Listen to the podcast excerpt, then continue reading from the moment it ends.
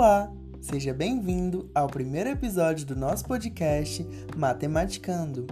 Eu sou o João Lucas e vou acompanhar vocês nessa introdução sobre o estudo da regressão.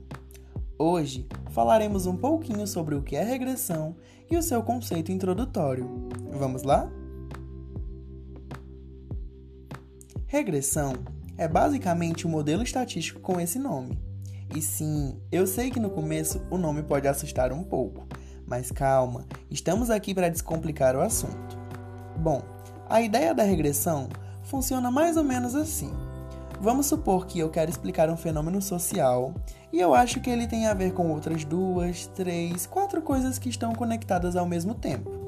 Por exemplo, eu acho que o salário das pessoas tem a ver com os anos de educação, com os anos de experiência, educação dos pais, minha renda inicial, se eu estou conectado ou não e eu quero testar essa teoria. Mas como eu testo essa teoria nos dados? Vamos supor, então, que existe uma variável que relaciona a venda de sorvetes e a venda de cerveja. Elas estão correlacionadas, mas a gente não acredita que tem uma coisa causando a outra. Para isso, eu vou precisar de um método chamado modelo de regressão. Nesse caso, eu preciso saber quais variáveis são mais relevantes para adicionar. Por exemplo, para explicar esse aumento da venda de sorvete nas férias ou até mesmo um sábado de calor em que a temperatura aumentou. O modelo de regressão vai te permitir olhar se uma variável é causada por um conjunto de outras variáveis. Nesse caso da venda de sorvetes, o que se colocaria como variável explicativa? Bom, primeiro a gente vai entender o que é cada uma das variáveis. Elas se dividem em duas: variável explicada e variável explicativa. A variável explicada é a que eu quero entender como que ela oscila ao longo do tempo. No caso do exemplo que eu dei, é a venda de sorvetes. Já as explicativas, eu coloco o que eu acho mais relevante.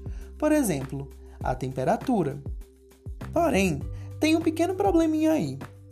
Só a temperatura não vai ser o suficiente para explicar esse aumento das vendas de sorvetes.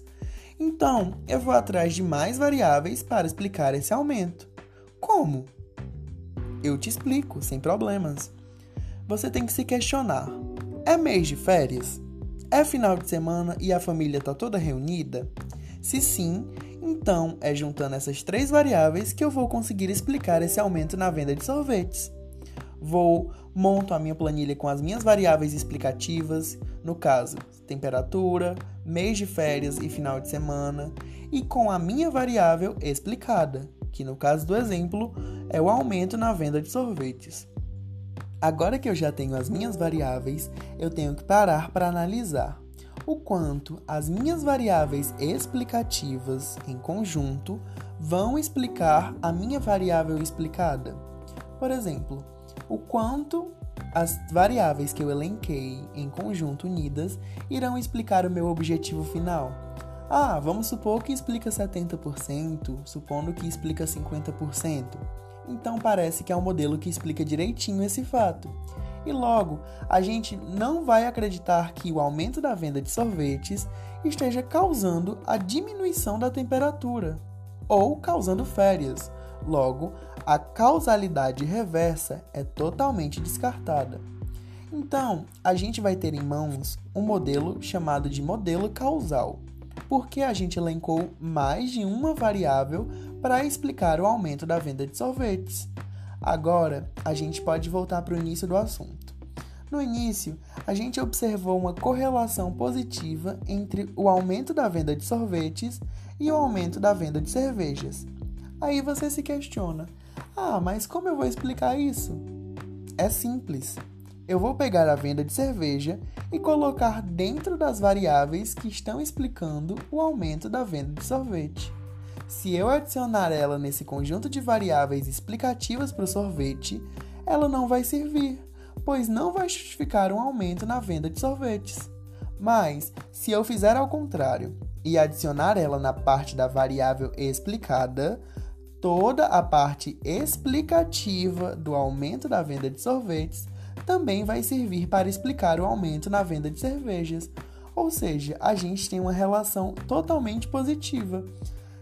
O aumento da temperatura, o final de semana e o mês de férias servirão para explicar tanto o aumento da venda de cervejas como o aumento da venda de sorvetes.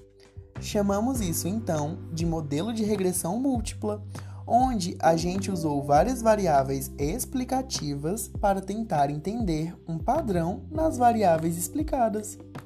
Então, para resumir a aula, a gente precisou entender um pouquinho de correlação, um pouquinho de causalidade para finalmente poder entender o conceito de regressão.